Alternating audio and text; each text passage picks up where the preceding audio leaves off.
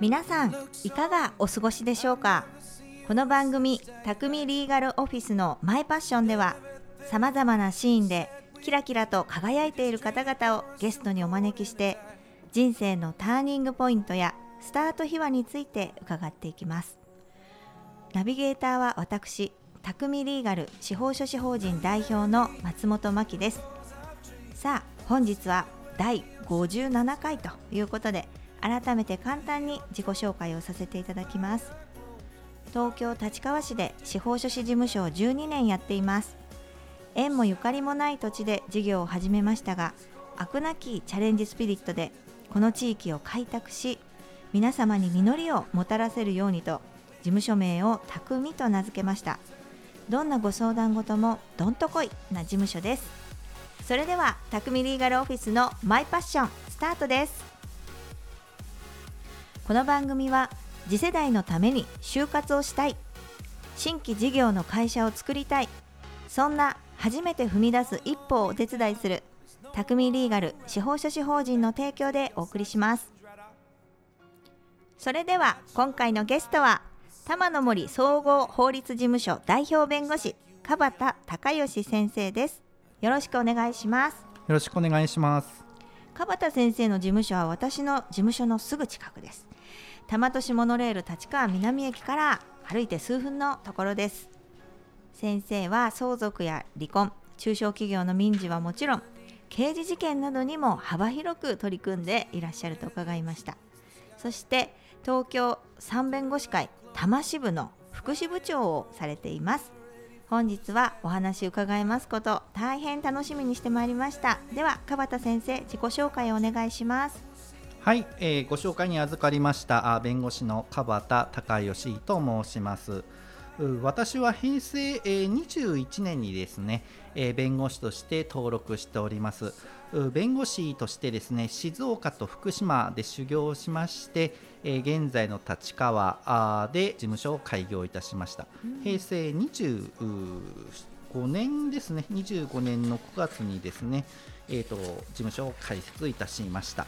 あー今年で、えーちょうど丸10年になります。ねえおめでとうございますちょうど10周年ですね。ねはい。えおめでたいですね、はい。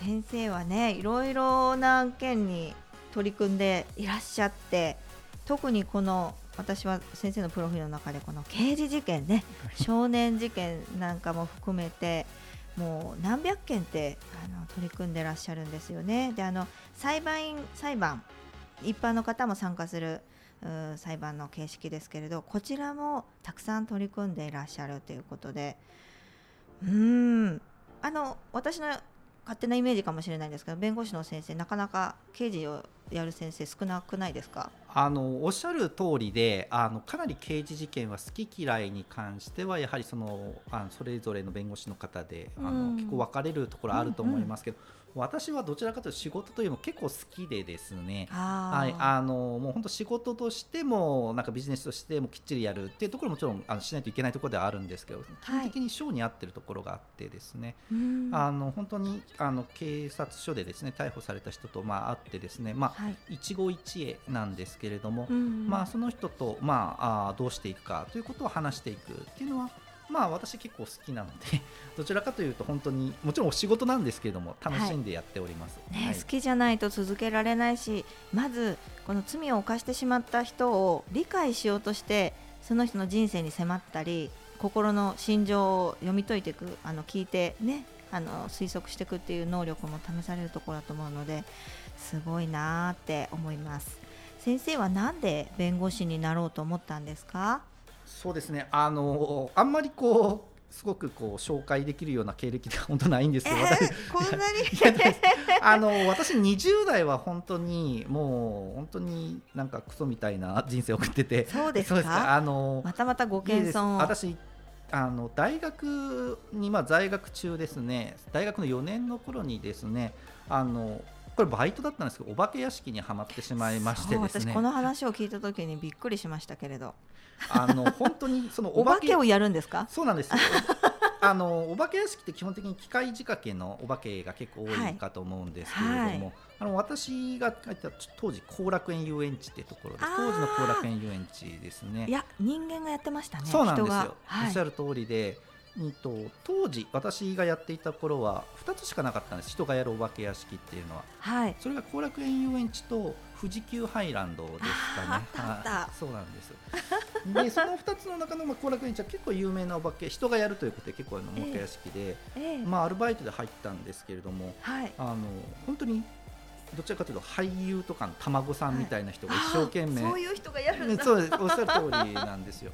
でなんかその中であのなんかやってるうちにあこれ面白いなと思って で大学4年生がこうみんな就活してる時に、はいなんかお化けにはまってしまって。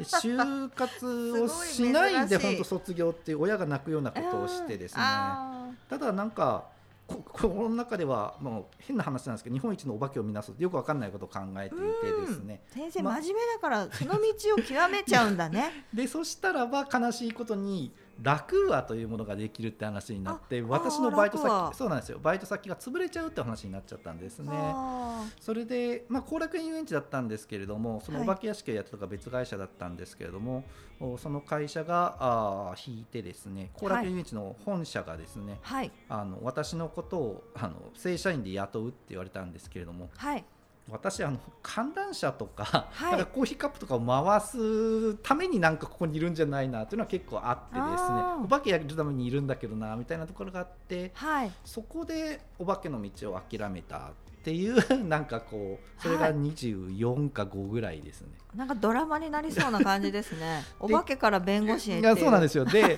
その後に実は父親がちょっと病気で倒れてですね。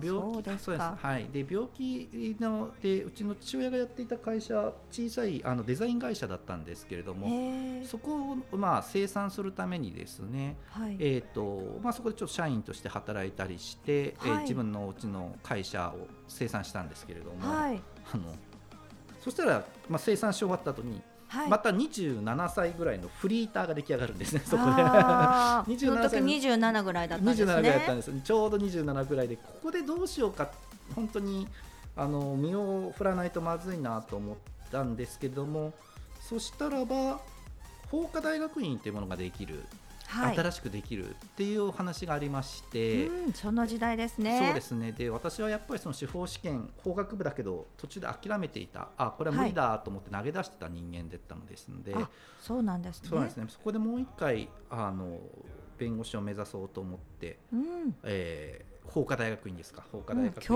弟ですからね。なかなか運行こうって言結ってよし入入ったぞってならならないと思いますけどそうですね。京都大学法科大学院にその後ね進学されてはい。お勉強したんですね。元もねもう慶応の法学部ですから、いえまあ、ねまあ遊んでましたけど。も素晴らしいですよ、はい。そして無事にあの試験をお取りになって、えーまずは静岡県に。そうですねはい私その後福島とこそううではい、うん。あのまああの私はその最初弁護士になった時はあいわゆるそのフォーテラスと言われる日本司法支援センターというところに就職しましてですね、はい。そこで、まあ、あのいわゆるスタッフ弁護士としてですねまずは、あの1年間静岡で養成ということになりまして、はい。平成22年の1月にはい。フォーテラス福島はい。法律事務所に、うん。えー所長として赴任ということになりました。うん。はい。ここちょっと補足なんですけどリスナーの方はねホーテラスって何っていう方もいらっしゃると思うんですけれどあの結構今街の中にありますよね。大きな都市には。はい。でえー法律の扶助を受けられる。あの、ね。お金がないけど弁護士の先生にお世話になりたい相談したいって言った時に文句を叩くイメージでした。あおっしゃる通りですね、あのまあ、視力的になかなか弁護士を雇うことが厳しい方々がですね、あのまず国が弁護士料金をですね、まあ、やあのあんまり高くない料金で、あのリーズナブルな料金で、まあ弁護士を雇うような形にして立て替えてくれて、うん立てね。そうですね。であの毎月5000円払ってですね、はい。えーそのまああー立て替えていただいた分を支払っていくというのが民事扶助のシステムなんですけれども、うんうん。まあ、その月5000円で、はい。まあ、弁護士を雇えるということで、まあ、リーズナブルな、うん。今これ国の制度なんですけれどもはい。非常にあの、まあ、よくつあの皆さん使われていると思いよます。はい。はい、でそこのスタッフになったわけですね。そうですね。あのまさにその日本司法支援センター直属のですね、うん。えー、とそのような民事扶助で、はい。えー、と来た仕事とかを一生懸命やる弁護士そこのですね。職員さんそうですね。最初のやっぱりあの修行先としてはとてもいいなと思いましてですね、いろいろな案件に触れられて。そうですね。はい。ああなるほど。そしてこの職員さんとして福島のホーテラスに赴任されるんですが、はい。そこで東日本大震災に被災されるということが起きました。そうですね。ちょうどあの弁護士として、えー福島の弁護士として2年目の平成23年の3月11日ですかね。うん。はい。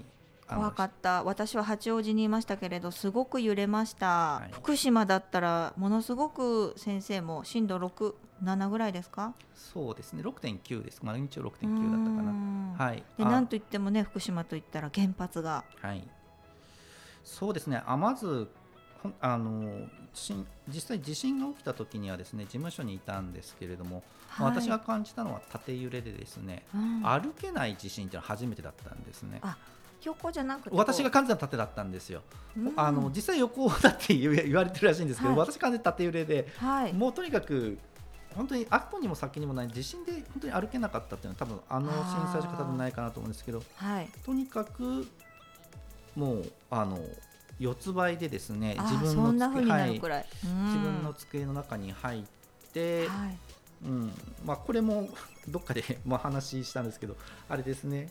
本当に多分その時は皆さん多分死を結構覚悟してる人は多分多くうん。て、はい。私も本当に当時好きだった女性にですねはい。もうこうんこれやばいかもしれないごめんみたいな なんか本当にショートメールみたいなものを送ったんですか？送ったいって本当にそうでしたね。そんなようなあの状況でしたね。うんうんで私所長だったのでこのままはい。焦ってても仕方ないなと思ってですね、はい。え当時もう一人の弁護士と事務員さんが2人いて、はい。このお状況まあどうしようかなと思って一瞬だけ震災のその揺れがですねはい。あの止まったんですよ。はい。でこれで残すか残さないかっていうのは本当にもうものすごい決断だったんですけれどもはい。止まった瞬間にとりあえず4人にですねええ。とりあえずここを出ろとはい。こう言ってですねもちろんエレベーター動かなかったので、はい。あの階段で降りて。階段で降りてあの広い駐車場まで行って。はい。そしたら要するにまた次の揺れが来まして。あそうですね。あまあ怖い思いしましたね。結局あの時うん判断どうだったかと思ったんですけど、うんうんうん。やっぱりその私のそのビルうん。のそのちょうど事務所が真ん中だったので、はい。真ん中ってしんあの地震の時くしゃってこう潰されちゃうんですね。ああ強度がもしかしたら弱いかもしれない。あのい弱いっていうかねね。力集まっちゃう1階とかあのその地上あの最上階よりもそれに挟まってしまう真ん中の階が危なかったので、はい。これは一番やばいなと思ってですはい。ね、はい。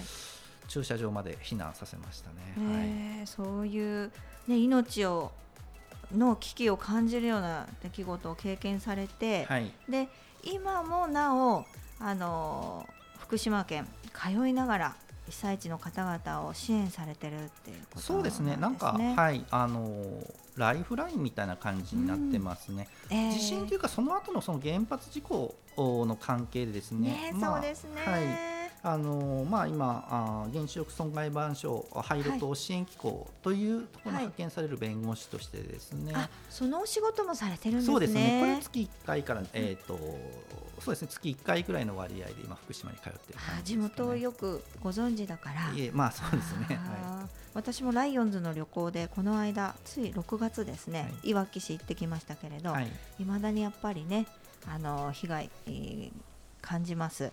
でみんなで助け合ってね生きていこうってやってるのが福島県ですよね、うーん。先生の事務所の経営理念教えてください、ね、まあわ10周年ですけど。そうですね。あの、実はもうやっぱり自分の弁護士をあえー事務所を作った時からあんまり変わらないです。うんと最初はですね、まあ、あの自分が仕事ができればいいやっていうとあの感じだったんですね。経理も何もなかった、うん、私が事務所できればいいやと、はい、お私の事務所があればいいやという話だったんです。けど、まあ、ありがたいことに、どんどんどんどん、まあ、事務員さんもですけれども、うん、あの弁護士もですけれども、まあはい、一緒にやりたいという方が、ね、大きくなってますね、えの、はい、増えてきたんですけれども、まあ、あの結局私の権利源とは変わらなくて、はい、まあ、あのいる人間がですね、え自己実現できればいいなというふうに思っているんです。なるほど。あの基本的にその弁護士っていうのはいろんなことをあの、まあ、やりたい人種なんですね。例えば、要するにこういう事件をやりたいとか、こういう分野をちょっと極めたいとか、はい、本を書いてみたいとか、多分いろいろ多分やりたいことたくさんあると思うんですけれども、うんうん、まあそれがまあそれぞれできればいいなと。私が雇っているわけではなくて、はい、えー、基本的にはその力のあった、はい、弁護士がですね、はい、集まって事務所を作っているというイメージですので、うん、あのそれそれが、まあ、あ弁護士がそれぞれけあのけ、まあ、お金を出し合って今、えー、えーと事務所を作っている状況なので、はい。あのまあ、そういう意味ではあいる弁護士がですね好きなことをやればいいなと。ただ基本的にやっぱり大きいやっぱりそのななんだろうなあの一致するまあ感覚といいますか、えー、あそういうところに関してだけ最低の要するに、あの感覚だけ一致していれば、はい、あとはもう好きなことやってもいいよみたいな感じですかね、はい、自由な感じですね。川田先生優しいからね頼れる先生。あの私もちょこっとしたことねなんだろうこんなことも知らないのっていうようなことの川田先生に聞いてしまうんですけれど優しくいつも教えい。えとんでもないです。あの私も知らないことがあったら調べるぐらいの本当に無知ではあるんです知らないっていうことはないいつもお答えくださってす。ごいと思って。やっぱり弁護士さんずっと研究と調査と自己研鑽してる方多いですよね、ね、お勉強してるっていうか、はい、ずっと。あのやっぱり私もなんか、うん、ある程度も年きたら楽ができるのかなとも思っていたんですけど、うん、やっぱり本当にこの仕事をやってる限りどんどんどんどん知識がやっぱりこうカスタマイズされていきますので、追いつかないですよね。だからそれ一生懸命勉あの本当にあの一生勉強な感じなのはまあ、はい、感覚としてありますね。はい。ありがとうございます。あのねあの川田先生とは実は全身整形外科クリニックの森重正彦先生がつないでくださった例がありまして、はい。はい、我々美味しいものを食べる会をね。そうですね。このねこの辺りの近所で美味しいものを食べるっていう会を、はい、川田先生と森重先生と大沢先生と、はい、あのやってたりするんですけどじゃあの後半では、はい、そういったあのお話も含めていろいろ伺っていきたいと思います。続きは後半で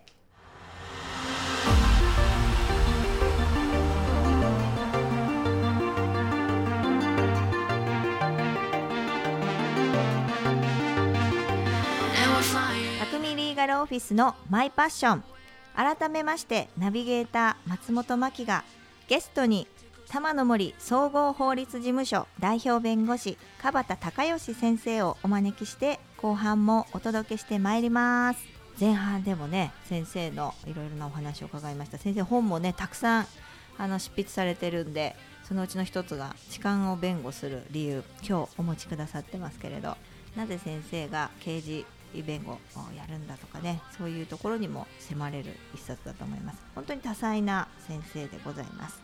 で川田先生あの事務所にもね多種多様な先生が在籍してらしてでその多様性をね重んじるあの事務所経営されてるということを前半で伺いました。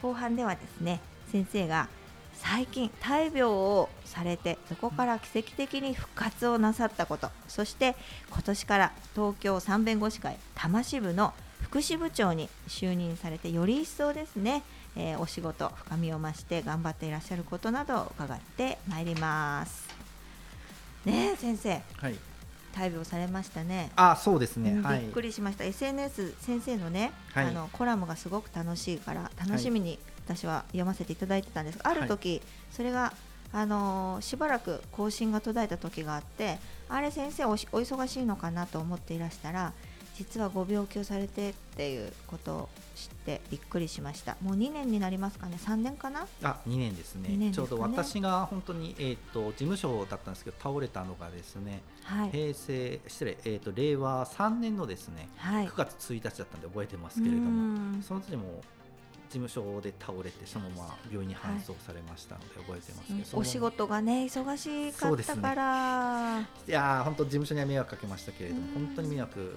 かけてね。んなことはないですよ、9月の9日まで昏睡状態だったのかな。それうん、で1週間以上も。そうですね。ただ本当にそこであの早く病院に搬送されたのでですね。はい。なんとかこうやって 生きている感じですね、うん。はい。ありがとうございます。脳出血をね、はい。されて。はい。うーんよかった。本当にあのリハビリもその後頑張って、はい。ほとんどもう私は分かりません。あの後遺症もないでしょうかね。そうですね。ほぼほぼ。うん。あのほぼあのいや、まあ、若干自分の体に残っているところがないわけではないんですけれども残って残ってないわけではないんですけど、ほぼ92%ぐらい私の感覚ではですね、あのもも病気前の状態に戻っている感じね、もう私の知ってる元通りの川端先生です。あありがとうございます。そういうふうにまあリハビリしていたのであの、うんそういうふうにとにかくなんかこう気使われると嫌だなと思ってできるだけ見せ見ませないたそう。やって見せないリハビリをしてたんですけれどもかっこつけちゃダメいやですいやそうなんです。かっこつけちゃうんですよ。ね私本当かっこつけちゃうんですはい それであの本当によかったって。二度これで先生あれですね命からがらそうですね経はい。験がありますね。あの震災の時にまあ一回死ぬ覚悟した時がまあ地震でありまして、はい。で今回あの自分のお事務所に倒れた時にはまあこれ多うん分ダメだなっていうのは結構感覚ではあったので、うん。まあ復活できたのはすごい本当ありがたいですね。よね。まだまだもう神様がまだまだ川端先生にやっていただくことが助けていただく人がいっぱいいますよっていうことだと思うんですよ。本当にありがとうございます。はい。そしてやっぱりね乗り越えられない困難っていうのは神様は与えないんじゃないかなとあ思って。そうかもしれませんね、うん。そう言われるとそうですね、うん。なんかうんでまた転んでもただで起きない川端先生だからはい。今そのねご経験を生かして障害者の支援だったり高齢者の支援だったりっていうことを力を入れて取り組んでらっしゃるんですよね。そうですね、あのまあ、直接的に実はその、まあ、福祉部、まあそのえー弁護士会の福祉部長の関係で高齢者障害者委員会の、まあ、今担当をしていてですね、うん。まあ、自分が今何ができるかとかっていうのは今、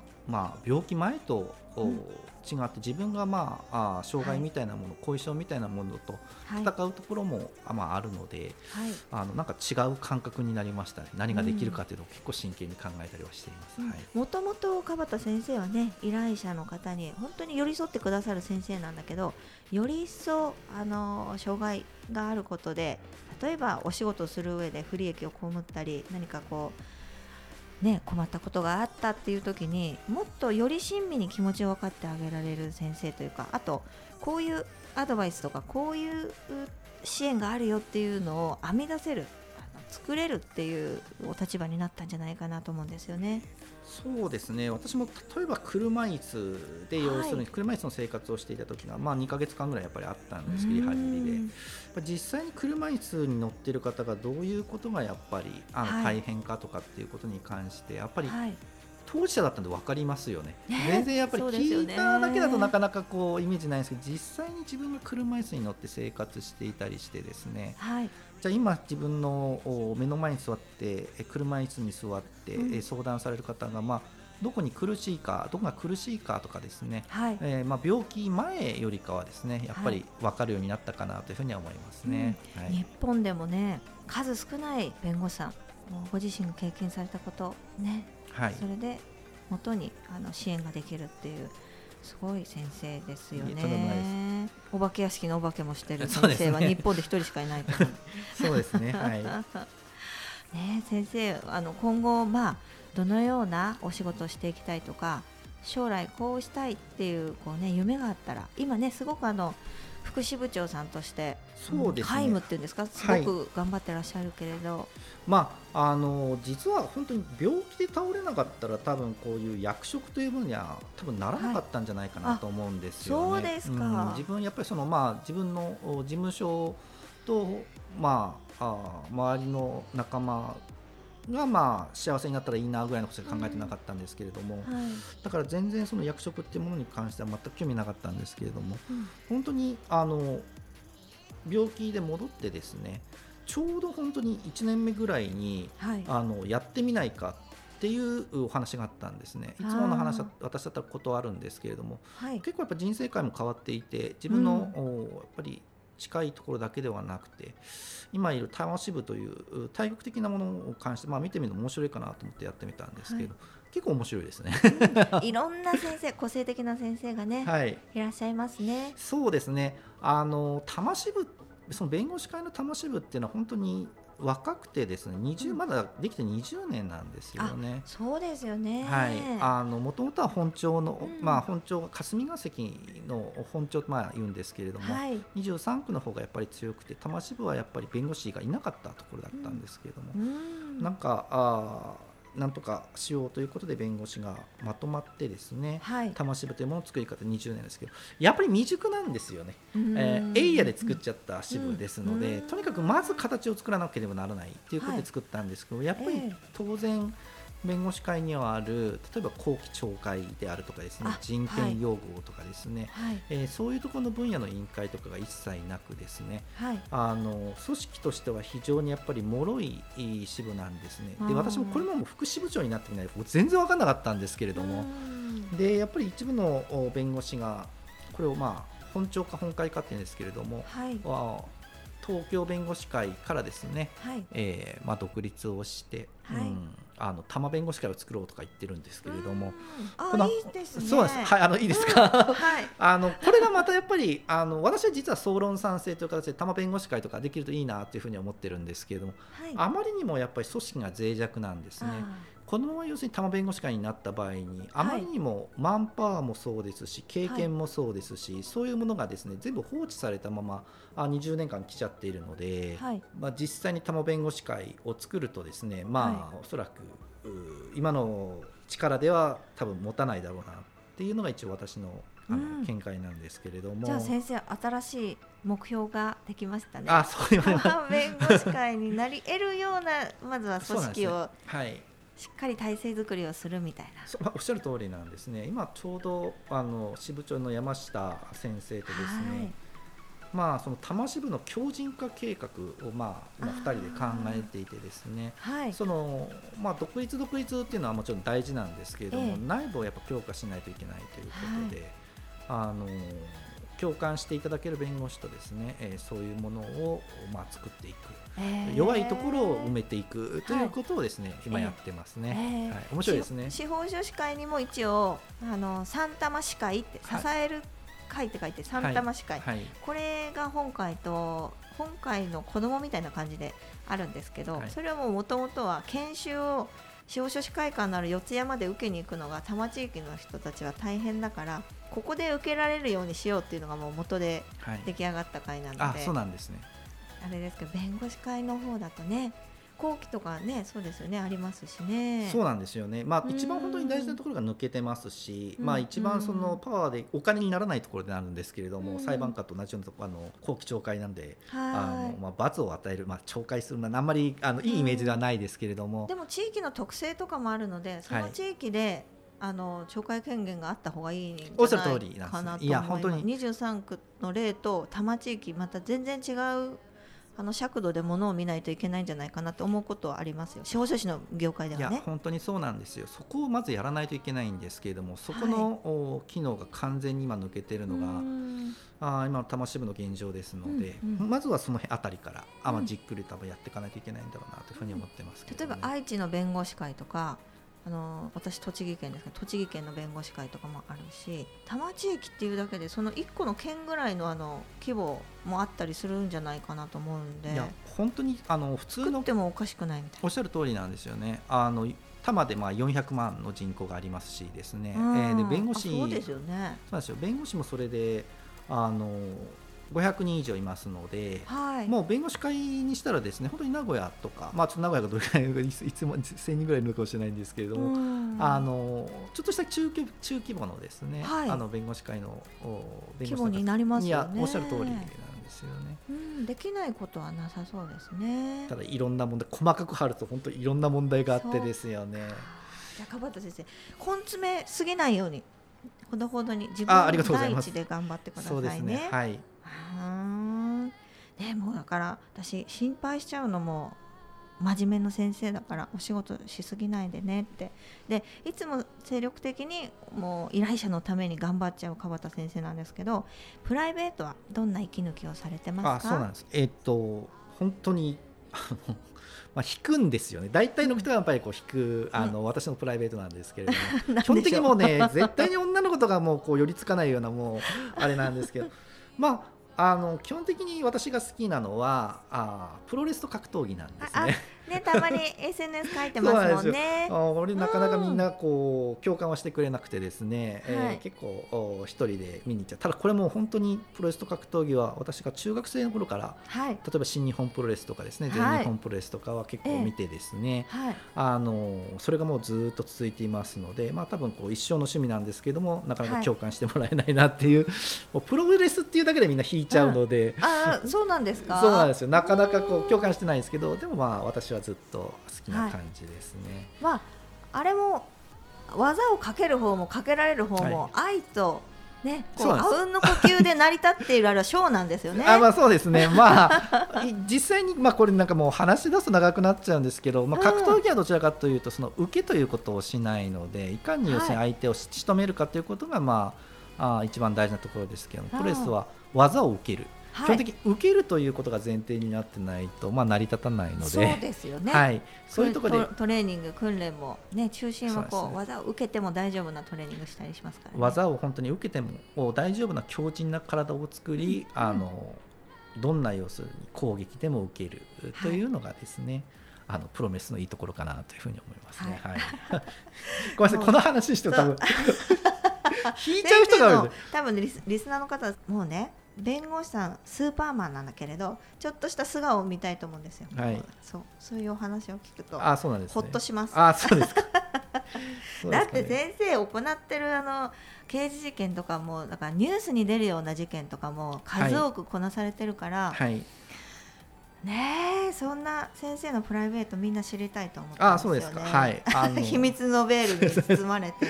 まああれですね。あと好きなのはやっぱりそのもうこれも惹かれるんですけども、やっぱ日本史がやっぱ結構好きで。私も大好き。あそうなんですね。センター試験はあの日本史ああそうですか。私はやっぱりあの、まあ、城巡りが好きな人は多いんですけど私意外と古戦場巡りが好きで、はいなんかすごいマニアック城とか私好きなんだけど。あそうですか。私は実は古戦場なんですよね。関ヶ原とかですね、はい、あの関ヶ原とか有名です。例えばその西南戦争の時の田原坂熊本とかですね、はい、あと、えー、最後の、うん、そうですね、うん、あと,、えーと、鹿児島の城山ですね、はい、えー、とかまあそういうところをですね、まあ行く。ああのでこう勝手に楽しむのは結構好きですね。ここであのつわものどもが夢の後なんだみたいなのをじんわりおっしゃる通りですね。福島にいた時とかまさに本当にそういう古戦場だったり、はい、で私はもう一つあの好きなのが新選組がやっぱり地元なので好きなので、ね、そうですね、まあ会津とか行って一人楽しむみたいな、はい、あそういう趣味です。ありがとうございます。はい。ねだから自分に厳しい先生だからもう本当に息抜きしてくださいね。ありがとうございます。はい。はいということでもうね時間経つのすごく早いんですけどまあ、続きは私が一杯飲みながら先生に個人的に伺うというあありがとうございます。よろしくお願いします。はい、よろしくお願いいたします。はい。ということで今回のゲストは玉の森総合法律事務所代表弁護士川端隆義先生でした。ありがとうございました。ありがとうございました。ありがとうございました。川端先生はうんそうねやっぱり神様がまだまだ川田先生にはやっていただくことがあるっていうようなねことで川田先生奇跡的に回復されたんじゃないかなっていつもふとそういうふうに思うんですよね。たくさんの方がね川田先生に救われています。で人生ね先生と会うことで犯罪のを犯してしまってもうやり直せるもう一度とかね変わっていった人もいっぱいいるんじゃないかなって思います。それではまた次回お会いしましょう素敵な一日をこの番組は立川と中野で丸12年初めて踏み出す一歩をお手伝い心の中に秘めていたものをいざ行動に移す時ぜひ匠リーガル司法書士法人を以上の提供でお送りしました。